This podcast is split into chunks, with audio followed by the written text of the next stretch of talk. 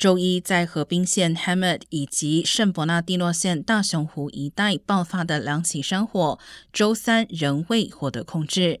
Hammett 的 Fairview Fire 已经扩大至七千英亩，仅有百分之五获得控制，有两人不幸死亡，一人严重烧伤，七栋建筑被毁。消防单位并且称，可能会有更多建筑受损。